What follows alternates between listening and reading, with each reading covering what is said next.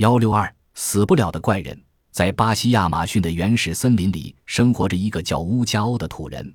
无论黑熊咬伤亦或长矛穿心，均安然无恙。前不久，来自瑞典的科学家安德烈和三位人类学家经过几星的观察，发觉奥鲁可以在一夜之间治疗好致命的刀伤，数分钟内就能褪去高烧。于是，这些科学家就邀请他到大城市去接受研究。